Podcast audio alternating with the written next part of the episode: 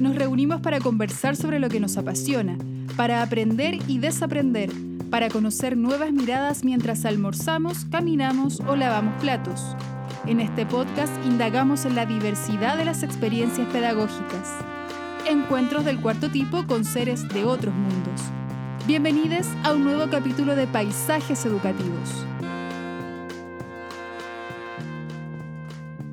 Buenos días, buenas tardes, buenas noches a todos los que escuchan, a todas las que escuchan nuestro podcast Paisajes Educativos. Estamos en otro episodio con otra invitada interesante, al menos de los episodios que llevamos. Eh, han sido conversaciones eh, muy gratificantes, ya pudieron escuchar a la invitada anterior. Eh, estamos de nuevo con Claudia, que es ya un clásico, una clásica invitada, o sea, no invitada, es participante activa del podcast. Hola Claudia. Hola, ¿cómo están todos? Oye, yo ya soy parte del podcast, Oscar, lo que me presentas como la novedad todo el tiempo y es verdad. Sí, ya, soy de la casa, así que por favor, ubicación. sí, sí, uno de los pilares troncales de este podcast que también lo, lo hacemos con... Hay más gente colaborando, este año creció Exactamente. la familia. En todo sentido creció la familia. Y está mm, eh, Macarena Borges, que es la productora, y Daniela Garín, que eh, vive en Punta Arenas y que ya se contactó con nuestra próxima invitada, que es la periodista. O sea, son, son profesores todos, pero ella hace de periodista en, esta, en estos roles que tenemos en el podcast.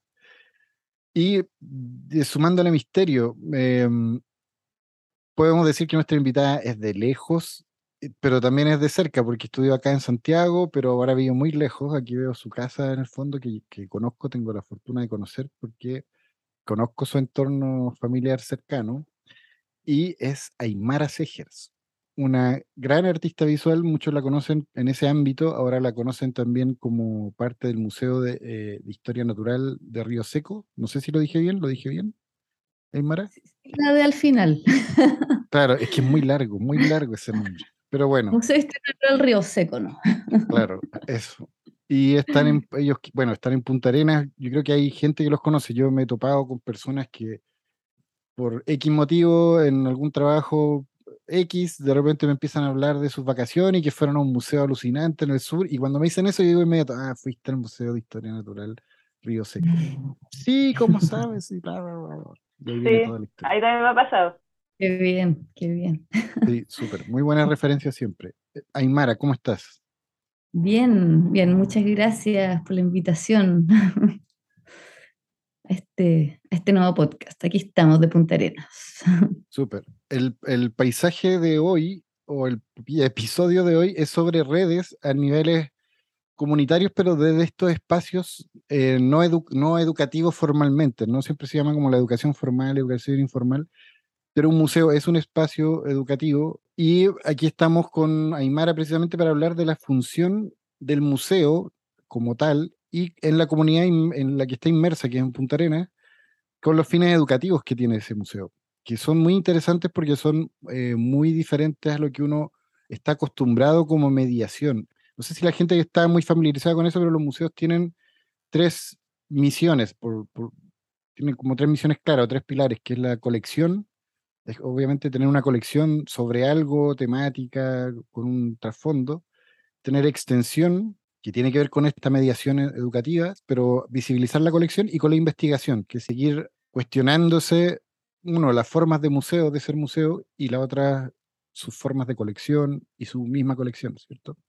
Y en ese caso, eh, en ese sentido, con esos tres pilares, ¿qué nos podrías relatar del museo para quienes no lo conocen, del Museo de Historia Natural Río Seco? Eh, bueno, el Museo Histórico Natural Río Seco queda en el sector de Río Seco, que es el sector norte de, Punta Arenas, em, y es en realidad la ocupación de espacios de galpones antiguos, que eran frigoríficos donde se, guardaba, se congelaba eh, carnes de, oveja y se, almacenaba su lana, esto a principios de siglo, ¿cierto? La eh, de la South American Export Syndicate, que era como una alianza entre ingleses y, chilenos, ¿cierto? Entonces, este espacio ya tiene una carga histórica por sí misma y nosotros ocupamos este lugar, eh, ocupamos con el sentido de ocupación, eh, eh, como más de, gesto, ¿cierto? Estético, ¿cierto? Eh, con principalmente esqueletos de animales que, encontramos en, la región de, animales que están muertos y que se limpian a través de la técnica de la osteotecnia. pero también tenemos colecciones de invertebrados, tenemos colecciones, tenemos un herbario, estamos construyendo un fungario también. Eh, pero principalmente el museo, como su característica mayor, son los huesos, son, son esqueletos colgados de distintas especies de la región. En el Museo de Historia Natural de Santiago hay también huesos, hay representaciones de como animales en, su especie, en especies de escenografías, ¿cómo se llaman eso? Yo también estoy como bloqueado hoy día. Dioramas, perdón, dioramas, que el 18, hay que aclarar, estamos a 19 de septiembre, lunes, feriado, todos tuvimos que como que despertarnos de la, sacarnos la serpentina de la cabeza para grabar el podcast y, estamos en esa. Pero claro, dioramas, entonces, ¿cómo se ve este museo que tienen ustedes? ¿Cómo, cómo tú lo describirías? Eh, eh, no sé si marcando una diferencia con otros museos, pero ¿cuál es la la visión, si tú tuvieras que contarle a alguien, que en el fondo lo estamos haciendo, en este momento contándole a alguien, como Claudia, que no conoce el museo, ¿cómo le dirías que se ve en referencia a este imaginario de Museo de Historia Natural que uno tiene, el Museo de Historia Natural de Santiago? Claro, en realidad yo creo que lo primero que uno se le viene a la cabeza cuando te dicen museo son objetos detrás de vitrinas, porque son objetos súper delicados, frágiles, patrimoniales, que un museo tiene que resguardar, ¿cierto? Y, en este museo la diferencia, eh, por lo menos en las salas de exhibición, es que los animales no están detrás de vitrina y, y, hay que tener mucho cuidado en recorrer este espacio. Y también no hay mediación eh, infográfica, por ejemplo, muy poca.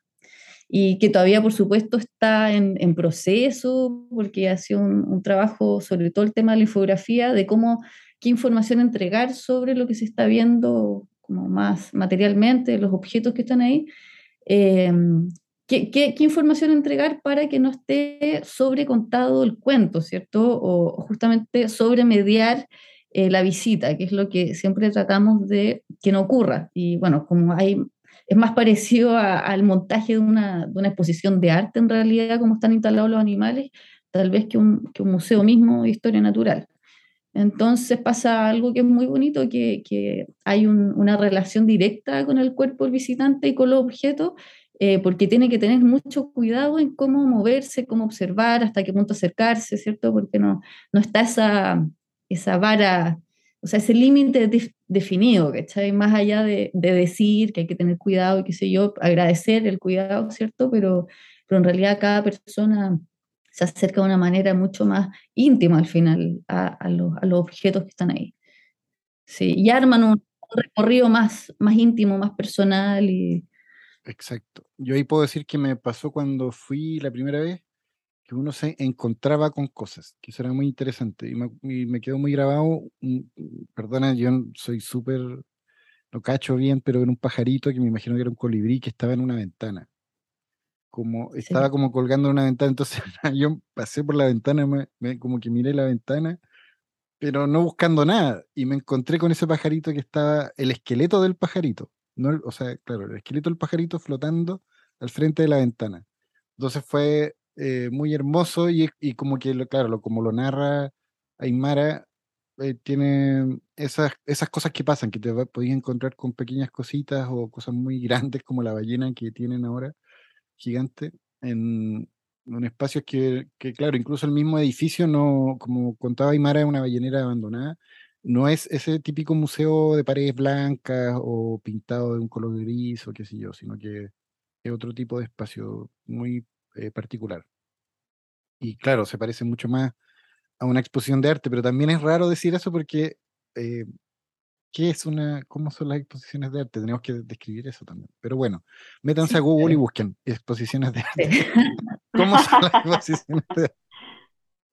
Pero por lo general, no hay tanta vitrina, básicamente. No hay tanta vitrina, básicamente. Claro, y no hay tanta información tampoco. A lo más el título y eso en una obra de arte, no si es que. Pero en general están, las, están los objetos para que uno los descubra por sí solo. Eso, eh, Oye, Aymara, y bueno, yo estuve googleando y eh, para tratar de imaginar esta experiencia y lo pienso como, como una analogía con la sala de clases, ¿no? Como que en la sala de clases está todo súper normado, es tradicional, el, el profesor tiene el, el, conocimiento, por decirlo de alguna manera, hace preguntas mediadoras, ¿verdad? Eh, y veo que el museo de alguna otra manera es más disruptivo al dar más autonomía al, a, a quien va a visitar y en ese sentido eh, hay un trasfondo educativo, hay como una filosofía de lo que significa la exploración de quién va. Entonces, ya, ahí, tengo como una pregunta, que, ¿cuál, ¿cuál, es la visión educativa que ustedes tienen respecto a, la experiencia misma del museo y cuáles son sus propuestas? Y por otro lado, em, también pensé, por ejemplo, no sé, pues niños, como eh, han ido niños o de qué edad eh, han sido los visitantes, cómo los educan, entre comillas, o, simplemente es algo libre que uno puede ir y visitar y, recorrer eh, con un albedrío que no es regulado. No sé, como cuéntanos un poco más de eso para también, para las personas que nos están escuchando y quieran visitar el museo, nos puedan tener una idea mucho más aterrizada. Eh, bueno, claro, nosotros por un lado tenemos abierto un par de días a la semana a todo público, o sea, pueden ir todos los que quieran, cualquier edad. Eh, con sus familias, bueno, son días más familiares y en la semana lo que hacemos es trabajar con, con visitas agendadas de, de, establecimientos escolares o también gente que trabaja en educación de manera extraprogramática y que quiere llevar a, a sus eh, alumnas, alumnos, ¿cierto? Y mm, entonces, eh, claro, tenemos un poco divididas las visitas en esos dos formatos, como para poder tener un poco de, de orden básicamente porque no, no, tenemos mucha capacidad de atender por un lado y por otro lado eh, el espacio es bien frágil, entonces necesitamos tener grupitos más pequeños. Eh, eso como la parte más práctica, eh, pero además el museo desde sus inicios, em, que bueno, partió con, con, Miguel y Benjamín Cáceres, dos hermanos que, que partieron con este proyecto de, de cero, ¿cierto? En, en, este, en este frigorífico, en este ex frigorífico.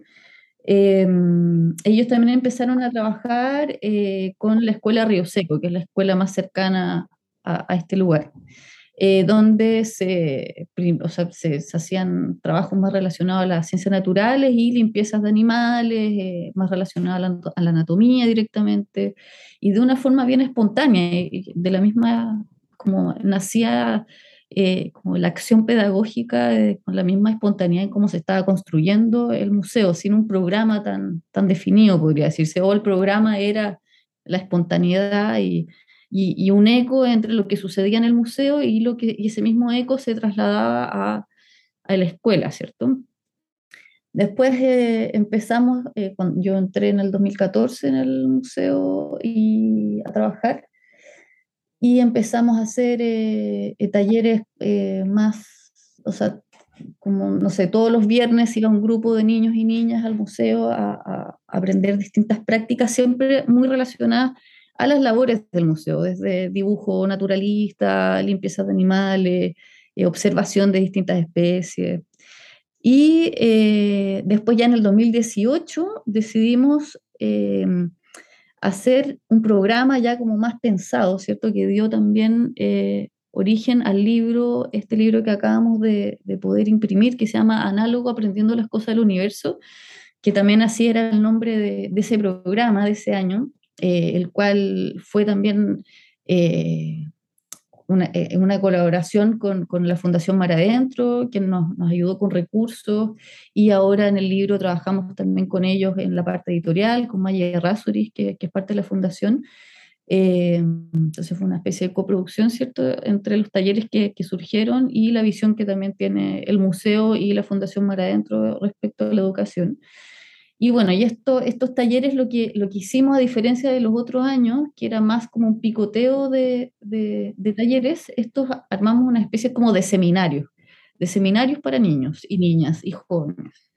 Eso significaba que eran eh, más días seguidos, por ejemplo, de jueves a domingo o dos fines de semana completos, para un taller completo. Entonces, como por ejemplo, no sé, eh, el taller de restauración ecológica, que fue aprender a a, plantar árboles para poder partir con el, el, botánico del museo, eh, taller de horticultura orgánica, de cyborg, que ahí lo hizo Martín Cáceres con, con la Rosario Escribano. Bueno, Martín ahí es parte de, Escuela en Acción. Eh, entonces, eh, lo, que, lo que hicimos en realidad fue armar más formatos de seminario, o sea, como a grandes rasgos, de distintos temas que como muy variados que englobaran un poco esta idea de las cosas del universo.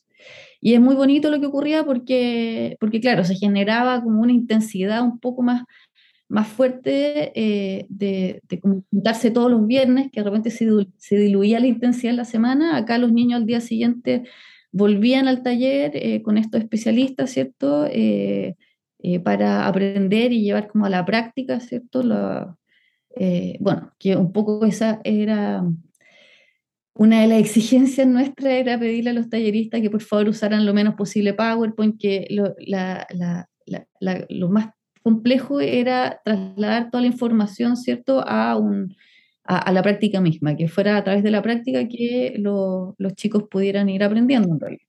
Entonces, esa era una de las dificultades que se, le, se les ponía, se les exigía a los talleristas, un poco a grandes rasgos, porque la verdad es que hay harto que hablar respecto a los talleres, pero a grandes rasgos eso.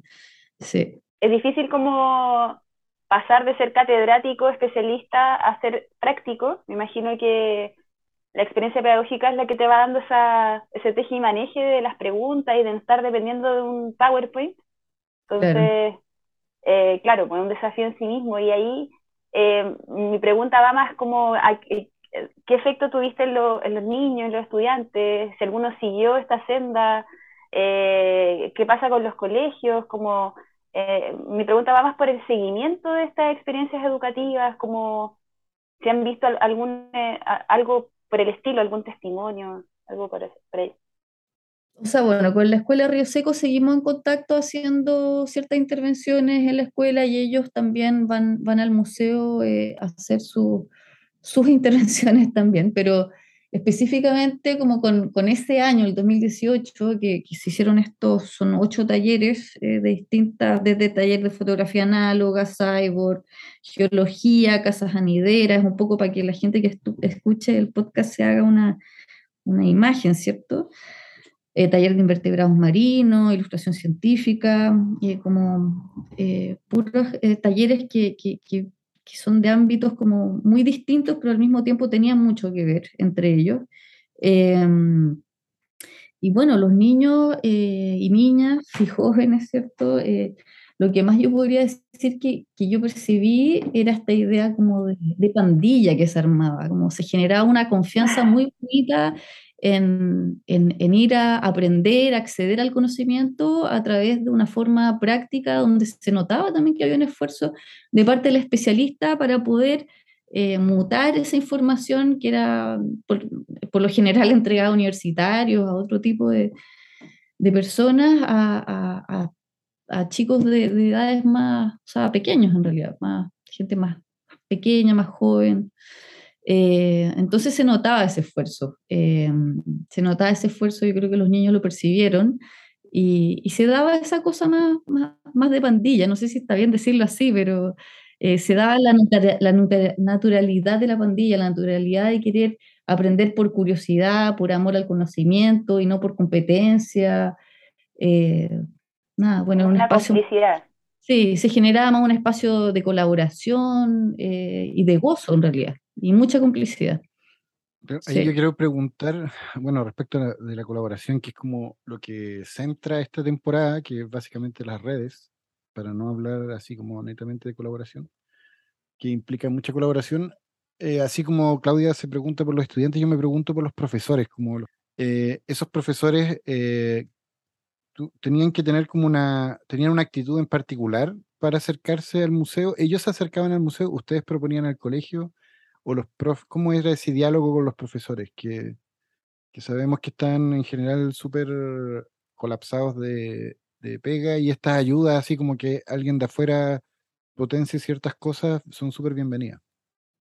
Sí, sí, por lo general no eran todos profesores. Eh, había un veterinario que no, no era profesor. Eh, La Patria Domínguez en ilustración científica, claro, ella también hace clase, pero es artista, como que por lo general a todos nosotros los buscamos y los invitamos. Algunos eran amigos, otros familiares y otras personas que creíamos que, era importante que vinieran a hacer el taller, eh, bueno, como en el caso de la Patria Domínguez, que, manejaba una técnica eh, súper necesaria eh, de, enseñar en este contexto.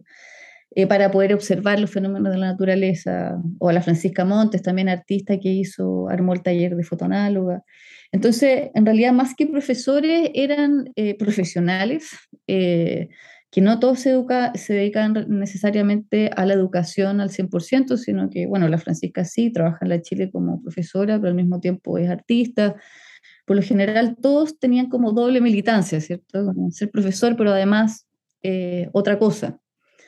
Y eso yo creo que ya ahí había una flexibilidad de, de cómo poder traducir ¿cierto? toda la información, el contenido a, a un espacio más, más lúdico o, o inesperado, ¿cierto? Como, y también, eh, nada, la verdad, mucha espontaneidad, como de conversar primero en la casa, de cómo hacerlo, cómo eran los niños que iban, no son niños solamente de la Escuela de Río Seco, también de Punta Arenas, de distintas edades también, o sea, trabajábamos con chicos de 7 años a 18, y también eso es muy bonito a propósito de la colaboración y las redes, ¿cierto? Porque son los chicos eh, le entregan una forma de, de, acercarse a estos talleres eh, muy distinta a como lo hace un chico de 18 años, entonces como se observaban entre ellos, pasaban ellos mismos a ser... Eh, eh, profesores entre ellos, ¿cierto? Como acercarse al conocimiento de manera distinta y por lo tanto a promoverlo de manera distinta, en el momento que se está, estaba ocurriendo el taller.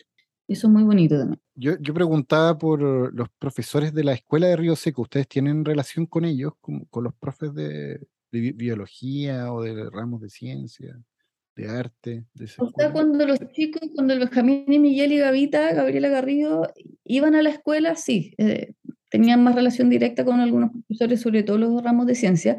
Y ahora en este momento tenemos relación directa con Camila Oliva, que ella es como profesora de un, de un taller de patrimonio que hay en la escuela.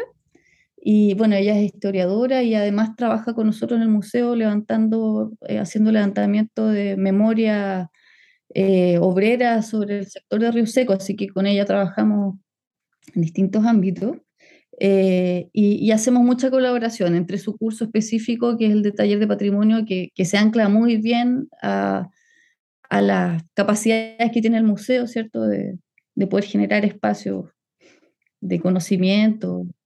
Sí. Claro, porque eso era lo que, lo que me producía como curiosidad, como qué tan involucrado está el colegio, que yo lo pienso así, es como una tremenda oportunidad tener un museo al lado, y poder colaborar, y un museo también con una vocación tan local. Y, y, todo eso podría resultar y empalmar muy bien con el currículum actual, como siempre los profes hablan del currículum y que el currículum no lo permite, qué sé yo, pero este currículum nuevo permite todo eso y más. Entonces, es, no sé, pensaba que podría ser haber más sinergia o más, más trabajo directo de los profes. Eh, bueno, me cuentas de Camila Oliva, que me parece genial, pero sería como creo que es interesante abrir ahí una, no sé cómo se, no sé cómo lo, se hará, quizás los, no sé, los colegios siempre son instituciones. Sí, yo creo que ahora con esta, con el libro en mano, eh, yo creo que llegó ese momento, ¿cierto? Como de, de, poder meterse más tal vez en el mundo de los profesores, que de hecho ahora ver, recordando esto, bueno, Mar Adentro ellos tienen un, un, un, programa que se llama Docente Activo, ah, eh, sí, Docente Activo la Fundación Mar Adentro, y ellos justamente lo que hacen es trabajar con profesores de distintas regiones, eh, dependiendo del programa del año, y nosotros tuvimos una experiencia en el 2019, justo antes la pandemia, con un grupo de profesores de la Araucanía que vinieron a, al museo, eh, que postularon ¿cierto? al programa de Fundación Mar Adentro, y vinieron al museo a hacer talleres eh, con nosotros para ellos, para los profesores. Eh, y que fueron bien similares a los talleres que hacíamos para, para los niños. Eh, y bueno, y armamos justo otro taller para el 2020, que bueno, partió la pandemia, así que no pudimos hacerlo, pero ahí teníamos una patita ya metida en, en, en, ese, en ese ámbito que es súper importante, o sea, meterse directamente con los profesores porque ellos son los que van a expandir, ¿cierto?, la, las formas de, de poder entregar conocimiento de una manera Claro, por eso me parece que lo, como la persona que nombraste, Camila Oliva, es fundamental es, esos profesores, como esos profesores que buscan, eh, encuentran, el que busca siempre encuentra, y, arman vínculos, empiezan a, ser parte de la red, como orgánicamente empiezan a acercarse a sus intereses o profundizar en ello y, van encontrando eh, personas que, o instituciones en este caso, y bueno, instituciones y personas que están súper afín con lo que ellas hacen. Entonces potencia mucho lo que ella puede generar en la misma escuela eh, sola. De todas maneras. Claro, entonces, bueno, lo digo como una invitación a los profes. También, bueno, esto lo hemos buscado como entrevistar aquí, paso el dato. Si alguien conoce a alguien del Museo Salvador Allende, porque ese museo tenía un, tiene un programa de mediación súper también territorial. Como hace, tienen, hace un tiempo tenían antes de la pandemia un huerto afuera en el jardín y la gente trabajaba en ese huerto. Y también tengo entendido que esta vez también tienen una cooperativa, ¿no? Como fuera del museo hay una cooperativa Río Seco, ¿no? ¿Eso es aparte? Eh, sí, eso es aparte, pero en realidad es un proyecto, claro, como muy incipiente, todavía no tiene un, calado real a nivel territorial, es como más una, idea a construir, eh, que es básicamente volver a preocuparse de plantar y generar recursos alimenticios y, eh, y bueno, también a través del museo poder promover eh, que la gente se motive a volver a tener su chakra, básicamente eso. Y, uno, y los talleres, tuvimos talleres destinados específicamente a eso, a, que ojalá meter el bichito nuevamente de, de, poder tener tu huerto en casa como una forma de estar en familia también, de, de, volver a preguntarle a tu abuelo cómo era plantar antes, porque antes aquí todo, todos tenían su chacra, pues y ahora, ahora están todos los invernaderos botados en las casas, uno los ve, y bonito volver a activar esa soberanía alimentaria que hoy en día es tan necesaria. Sí, esa era la palabra, soberanía alimentaria, la estaba buscando en mi cabeza, pero no la encontraba. Excelente, bueno, yo creo que como un primer vistazo de, mm, esta primera parte ya tenemos como la gente, nuestros auditores, tienen claro el museo, su función, para que como comencemos a indagar más sobre el libro y la cosa pedagógica que, que un poco más ahondando en eso. Así que vamos a saludar ahora a nuestros, como siempre, gente de las redes sociales, no, no vamos a saludar a nadie en particular, pero sí a los países que nos escuchan, que son Paraguay, por ahí nos escuchan en Paraguay, alguien por ahí, en Uruguay, en Argentina, Colombia, Honduras, México, Perú, Estados Unidos, China, Inglaterra, Australia, España, Francia, Austria, Bélgica, Alemania, Suecia. Y probablemente se me escape alguno porque hace rato que no me meto en Spotify de donde nos escuchan, pero hay harta, gente desde varios lados. Y hay una eh, Camila Gatica, una, una súper escucha que se puso muy contenta eh, cuando posteamos en Instagram que íbamos a volver con el podcast. Como también a Francisco Moya en Talca, gente que nos sigue, que escucha el podcast. Eh, Rodrigo, no me acuerdo su nombre, pero Rodrigo, estudiante de la Católica del PEM, encargado de las redes sociales del PEM, también nos escucha. Muchas gracias por ello, profesor, futuro profesor de ciencias, de enseñanza media, eh, y que siempre están respondiendo a nuestros mensajes y a nuestras interacciones en redes sociales. Vuelvo a saludar a nuestro equipo, a Macarena Borges, eh, profesora de ciencias de, eh, no, no, tengo claro dónde está trabajando ahora, pero sé que Puente Alto, San Bernardo, en ese sector, en la región metropolitana, a Daniela Garín, que muy bien conoce a Aymara, que trabaja en Punta Arenas y ella es profesora de lenguaje, tengo entendido, ¿no? Creo que es profesora de lenguaje, sí. Sí, creo que hace hartas, le toca hartos, hartos ramos, por lo que entiendo. Hartos ramos, sí. Porque, claro, como si es profesora de básica, los profesores básicos hacen todo. Claro. Y em, bueno, Eduardo Vallejo, que es parte del equipo de la fundación, Claudia Araya, que nos tuvo que dejar porque, eh, bueno, tiene cosas, tiene dos pequeños, aún muy amorosos, muy hermosos, de un año y dos meses, que ahí eh, reclamaron la presencia de su madre y obviamente esto está primero que este podcast. todo está primero que este podcast, pero mm, pero se agradece mucho siempre la colaboración de Claudia, que está muy atenta a las, a las pautas y a todo el trabajo que hay que realizar. Y que nos viene acompañando desde hace dos temporadas y la primera temporada fue invitada. Y aquí viene una pregunta que recolectamos por redes sociales y preguntando directamente, ¿qué hacen niños? Como que tratamos de recopilar preguntas de niños eh, para hacérselas a nuestros invitados. No es con, no, la idea es que respondas lo que se te ocurra, no, no, no es una no queremos precisión científica ni nada, ojalá. Bueno, tómalo como quieras, pero no te sientas, no es una prueba de actitud académica, ya no es como que tengas que responder algo que suene súper lógico y qué sé yo. Y la pregunta es, ¿por qué el mar siempre está lleno? Mm. bueno, Aymara tiene el Lautaro. Es una tremenda como, pregunta. como a los tres años hay que empezar a practicar, porque de los tres años en adelante empiezan a preguntar según empiezan a preguntar cosas bien potentes. Yo saludo a Eloisa, que tiene tres años y algo más, y fracción. Y muy amorosa mi bebé.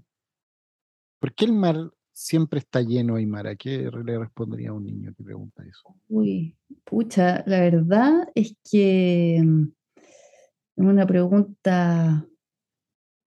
Eh, sí, pues bueno, yo vivo acá al frente del mar, el estrecho de Magallanes, y me puse a mirar y ahí está lleno. ¿Por qué siempre está lleno?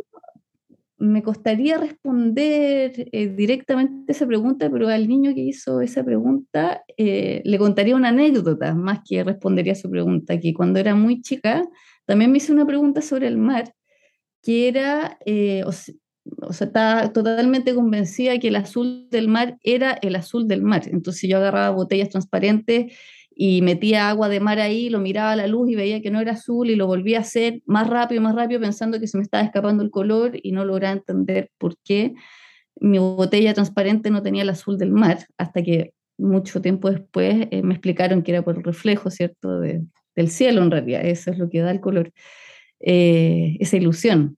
Entonces, en realidad más que una respuesta es, responderle con una respuesta directa a su pregunta, es responderle también con mi inquietud en ese momento sobre, sobre este mar que siempre está lleno. Claro. Y de hecho voy a contar ahí una pequeña anécdota también, o sea, no, una, no, sé si anécdota, pero fui a Chanco con mi familia, eh, fuimos a Peyúgue, a esa zona, eh, séptima región, playa de la séptima región, y ahí eh, en Chanco hay unas dunas que... Mm, un señor alemán, no me acuerdo el siglo bien, pero haber sido hace dos, dos siglos atrás, eh, plantó árboles para impedir el, avance de las dunas eh, playeras que se estaban comiendo el pueblo de Chanco. Entonces el parque que se formó con esos árboles que él plantó, el parque Federico Albert Faub, tiene su nombre y hay muchas cosas que tienen el nombre de el liceo Federico Albert Faub, todo como gira en torno a Federico Albert Faub y fuimos y teníamos nosotros un recuerdo de hace no muchos años, eh, un recuerdo de dunas grandes, así como para tirarse rodando y después una playa extensa y luego el mar. Y ahora era impresionante que el mar, el mar todo lo encima que estaba de las dunas, como que ya se estaba comiendo las dunas, era impresionante cómo ha avanzado el mar. Y de mm. hecho no, a mí me dio un poco de miedo, incluso. fue como, oh, porque era demasiado, mucho. Esa playa era gigante, tú caminabas como que bajáis de la duna y para llegar a la playa te demoráis un, un resto, y ahora no, no, estaba casi inmediatamente. Claro. Sí, fue una sensación extraña, sí. Y es como que cada vez el mar está más lleno, como eso le respondería el niño. Así como, no sé, le diría, oye, pero parece que cada vez está llenándose más, no sé. ¿Será eso posible? No sé, dejémoselo a los científicos que La glaciación de los polos algo ayudará, me imagino. También creo.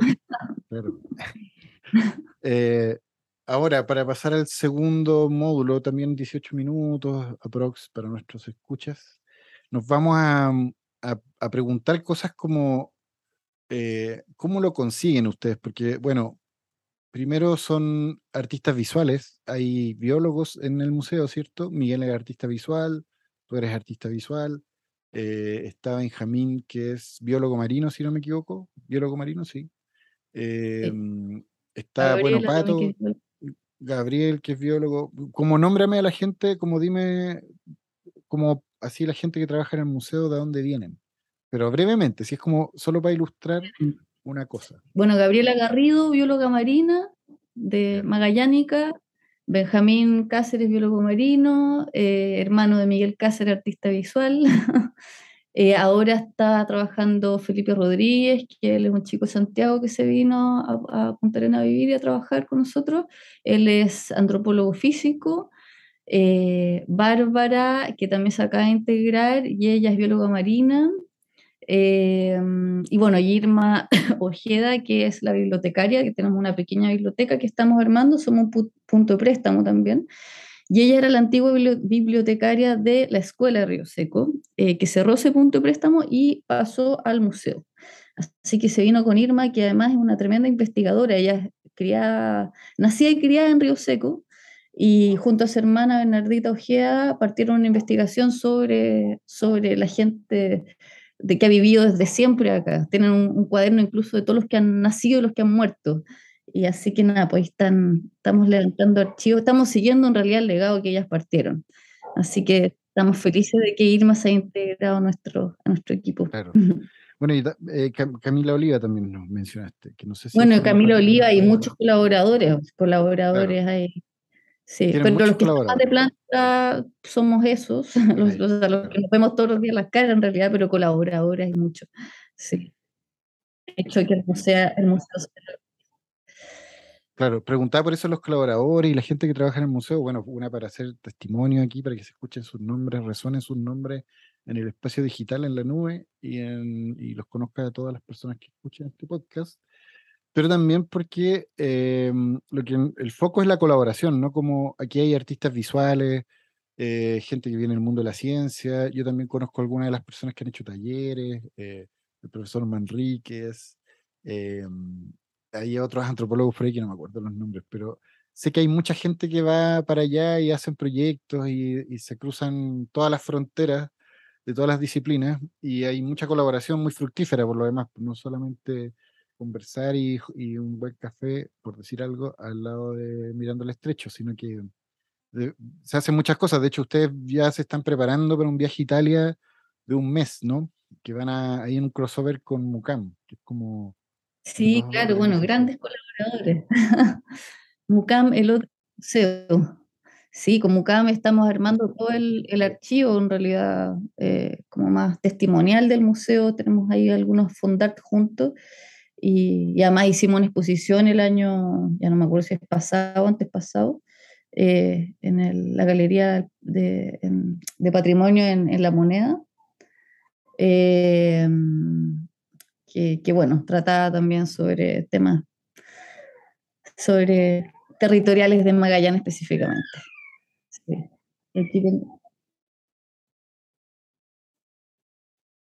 Sí, no, que escucho ahí un llanto de mi niño así que voy a tener que...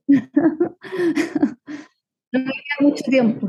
Ya, perfecto. ¿Cómo, ¿Cómo consiguen eh, esta participación? ¿Cómo, la voy a hacer, voy a hacer las dos preguntas juntas. ¿Cómo consiguen estos participantes? Yo, yo sé que hay mucho de amistad también entre medio, pero obviamente no se vinculan solo con gente que son amigos, también eh, buscan, aparecen. ¿Cómo, o sea, interés en el trabajo del resto, sí. básicamente. No interés en nuestro trabajo precisamente, sino que estamos viendo lo que hacen otras, otros investigadores y cuando algo nos interesa, lo primero que hacemos es comunicarnos con ellos y ojalá generar lazos, porque eh, en esa esa juntura indisciplinar más que transdisciplinar, que se dejen las disciplinas de lado y se piense sobre, sobre los intereses en común en realidad. Y ahí aparecen cosas bien bonitas, sí. Somos más pro de la indisciplina que la, las disciplinas, en ese sentido. Y, claro, y ahí hay como una cosa, eh, como lo decías tú, como de interés de moverse, ¿no? De sí. buscar, llamar y ser bien... Sí, catetear. Sí, ser patúo. Yo también cuando sí. estábamos en el podcast uh -huh. recién armándolo, también tuve que como disfrazarme de patudo y llamar a gente que yo leía el libro nomás y que eran como, pensaba que era un poco más difícil contactarme con ellos. Claro, digo eso también de nuevo, una invitación a los profes a, a, buscar, a llamar, porque eh, la gente está interesada en mostrar lo que hacen y vincularse también con otros para desarrollar proyectos. Entonces, invito a los profesores de Punta Arenas, de Río Seco y de todo Chile a que si necesitan algo o quieren algo, me imagino que el museo tiene las puertas abiertas para escuchar y, y conversar y, y, y, quizás hacer algo en común. Sí, por supuesto. Bueno, creo que está el libro, que es algo más concreto, también se puede distribuir a gente que esté realmente interesado en tenerlo y, y poder expandir un poco los talleres que ya, que ya hicimos. Y el trabajo de este libro fue por lo mismo, como lograr llevar eh, la, la, forma, las acciones pedagógicas del museo a ojalá mucho más gente de la cual nosotros logramos llegar, que es un grupo más pequeñito. El lanzamiento va a ser en noviembre. Eso, ¿y se puede acceder por PDF a ese documento? No todavía, porque va, en un futuro sí, de todas maneras, pero como ahora el libro acaba de salir, hay que respetar ahí el, ese momento del libro, que igual tiene su... Hay que darle ese espacio al libro todavía. Eso fue una decisión que tuvimos por mar adentro por un rato y más adelante vamos, vamos a el PDF, pero por el momento vamos a distribuir libros eh, a instituciones o personas que, que lo quieran realmente, de manera gratuita, por supuesto. Cuando esté liberado para, en PDF, nosotros lo vamos a colgar en, en, el, en el episodio en Spotify. Para las personas que escuchen y, hayan escuchado hablar de este libro todo el rato en el capítulo, pueden mirarlo. Y lo, lo último, como una especie de consejo quizás, o, mm, o sí, consejo, o no sé, no sé cómo plantearlo para que suene bien. Eh, ¿crees, ¿Qué crees tú que es necesario para la colaboración? Quizás como una actitud eh, o como algo personal, como que hay, que dejar y que hay que tener para colaborar? O sea, yo creo que hay que dejar competitivo, la competencia ante el conocimiento y, abrirse al amor por el conocimiento. Yo creo que los, niños, los, jóvenes, cuando sienten, o sea, cuando hay un profesor, un maestro, un tallerista, lo que sea, ¿cierto? Que, que está ávido por querer entregar conocimiento y en esa misma entrega de conocimiento que se generen nuevos vínculos y complicidades, eh, eso los niños lo perciben. Entonces, si es que el maestro no es eh, curioso, ¿cierto? No tiene amor por el conocimiento, eso se percibe. Entonces, yo creo que eso es súper importante. Y parafraseando un poco a Rosabetti Muñoz, que a propósito de patudeces, eh, le pedimos patudamente si podía hacer el prólogo del libro, que yo creo que es una de las mejores cosas del libro. Eh, bueno, ella gran poeta chilena y, y profesora de Ancud. Eh, lo escribí, no sé, lo escribí aquí en, en, mi cuaderno, pero no sé si lo estoy diciendo bien, pero ella habla sobre generar un espacio de anidación para las almas que crecen juntas, en realidad, como que ser profesor tiene, tiene que ir con esa, o maestro, lo que sea, tiene que ir con, con, esa voluntad, ¿cierto? Y con ese criterio y con, esa, con ese respeto, que en realidad uno está trabajando con personas que van a ser los que van a construir, ¿cierto? El, el futuro, nuestro país, o tenemos que generar mejores personas, pues, y eso a través de, de los que trabajan en educación es su labor y es su obligación, de buena manera, ¿cierto? Claro. Sí, lo decía en el libro, a mí también me llamó mucho la atención y hablaba de, de respeto, y no me acuerdo si era respeto la palabra, pero a mí me resonó harto lo que decía en relación al espacio del museo también. Como mm, eh, tú lo dijiste en un momento, son huesos, nosotros coleccionamos huesos. Y los huesos eh, son como parte de un paisaje cuando uno va a la playa, como que encontráis, o, al campo, cualquier parte, te encontráis huesos de animales, de pequeños animalitos y qué sé yo. Y claramente para muchas personas pueden ser desperdicio o nada, y, y también tienen un lugar más allá de su, de su vida eh, como biológica, que yo creo que igual siguen siendo parte de una cadena, o sea, son parte de una cadena biológica los huesos. Entonces se deterioran, claro.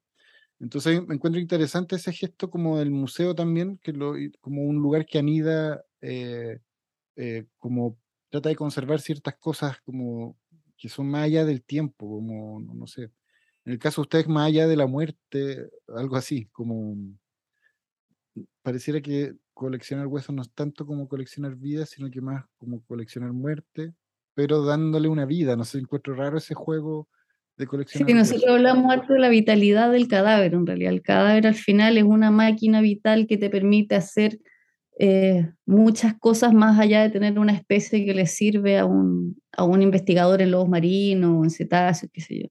Porque es, eh, nada, es mitología, son tesoros, es basura vuelta a ser tesoro.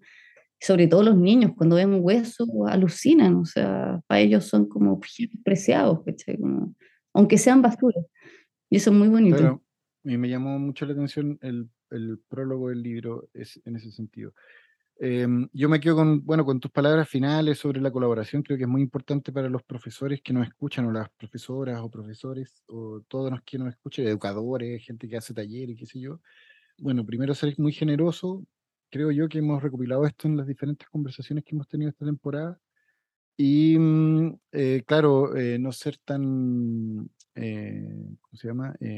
competitivo, o sea, dejar eso de lado, porque al final un poco absurdo competir en, estas cosas, como, bueno, siempre es como absurdo la competencia en educación, siento que el sistema tiene algunos, todavía le quedan, bueno, le quedan muchos rasgos de eso, la carrera docente y todo ese tipo de cosas. Eh, no, como que me parece importante que eh, se propicien estos espacios de aprendizaje eh, más abiertos y, mucho más colaborativos o de vínculo. Vamos a la parte de las preguntas cortas. Me, da una lata, pero tengo que hacer todo yo porque está, la Claudia se tuvo que ir y esta parte siempre la hacía Claudia, así que voy a mm, hacerla yo. Preguntas cortas, respuestas rápidas, que es como siempre Claudia dice que esta sección le gusta mucho porque te hace pensar rápido y aquí en el fondo conocemos a nuestra invitada, en este caso, de forma más, más la pillamos de sorpresa, esa es la idea. ¿Qué fue lo último que aprendiste? Eh, la, la respuesta primera que se venga a tu mente y lo más corta posible. ¿Qué fue lo, último que aprendiste? Uy, lo último que aprendí fue que los cercos de madera de una casa, cuando tienen la estructura hacia adentro, eh, el cerco es tuyo. Y si se cae el cerco, tú te tienes que hacer responsable. Si viene un viento, qué sé yo, y te bota el cerco, tú te haces responsable. Si la estructura está al otro lado casa del vecino, él se hace responsable de gestionar, arreglar el cerco. Se puede arreglar entre los, entre los dos, pero el que se hace cargo es el que tiene la estructura para su lado. no tenía la idea, lo aprendí hace muy poco. Y allá me da la impresión por el viento de pasar mucho eso. Sí, pues es un tema, ¿no? Me decían, no, el cerco, porque estábamos cambiando el cerco en la casa que se pudrió todo, y, el carpintero, el viejo del cerco, me decía, no, pues tiene que hacer la estructura para adentro, aunque le guste más que lo plano esté para adentro, tiene que hacer la estructura para adentro, si no el cerco no es suyo, me decía. Ah, bueno, ya. Pues. Qué interesante. ¿Cuál es la palabra que más has repetido esta semana? Lautaro, sin duda. el nombre de mi hijo. Un saludo para Lautaro. Hoy asumes como ministra de Educación. Eh, ¿Y qué es lo primero que harías? Prohibir la entrada de celulares a los establecimientos escolares. Ah, ya mira, radical. Sí, sería dictatorial totalmente, porque ahí estamos muy mal. y es muy largo para hablarlo, pero se entiende. Sí, es un tema, es un temazo. Un tema Uno, yo, bueno, yo creo que la mayoría, bueno, no sé, no, no puedo generalizar. Después de lo que pasó el 4 de septiembre es súper difícil generalizar pero al menos en mi casa está la cosa de los celulares y los niños súper conflictivos, como no celulares y todo eso. Bueno, un saludo para mm, todos quienes nos escuchan, estamos despidiéndonos. Me imagino que Claudia hubiese saludado a su familia, a sus hijos, a las personas con las que compartió este 18 de septiembre. Aymara, ¿quién quiere saludar y despedirte en este episodio? Eh, si tienes como ganas de saludar a alguien, porque este, esto va a quedar en la nube, entonces en cualquier momento van a recurrir a este llamado. Para siempre, digámoslo. Eh, no, bueno, saludar a todas las personas que están ahí en la senda de, de la pedagogía, la educación, que sin duda es muy complejo, es un camino pedregoso, sobre todo en un país tan desigual como este, así que gran valor ahí a los profesores, toda la admiración. Super. Les saludo también afectuosamente en, en estas fechas de septiembre que son siempre de encuentro con familiares. Espero que para todos sea así o haya sido así. Eh, saludo a mi familia eh, de Cauquenes, que los vuelvo a saludar. El episodio anterior también los saludé porque grabé el podcast en Peyúgue, que fue muy bonito grabar frente al mar. Ahora lo estoy grabando en mi departamento, frente a otro edificio. yo abro y miro otro edificio. Pero bueno, ese mar está como en la mente, lo tengo como tatuado en, la retina. Eso, nada, muchas gracias por habernos escuchado. Nos vemos en otra oportunidad. saludos a Miguel Cáceres, eh, gran valor de, de la humanidad, que debe estar por ahí. Saludos a todos. Abrazos. Ya. Abrazos. Chao, chao.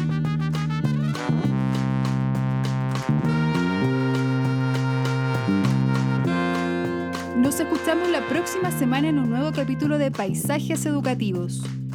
Este podcast es producido por Fundación Escuela en Acción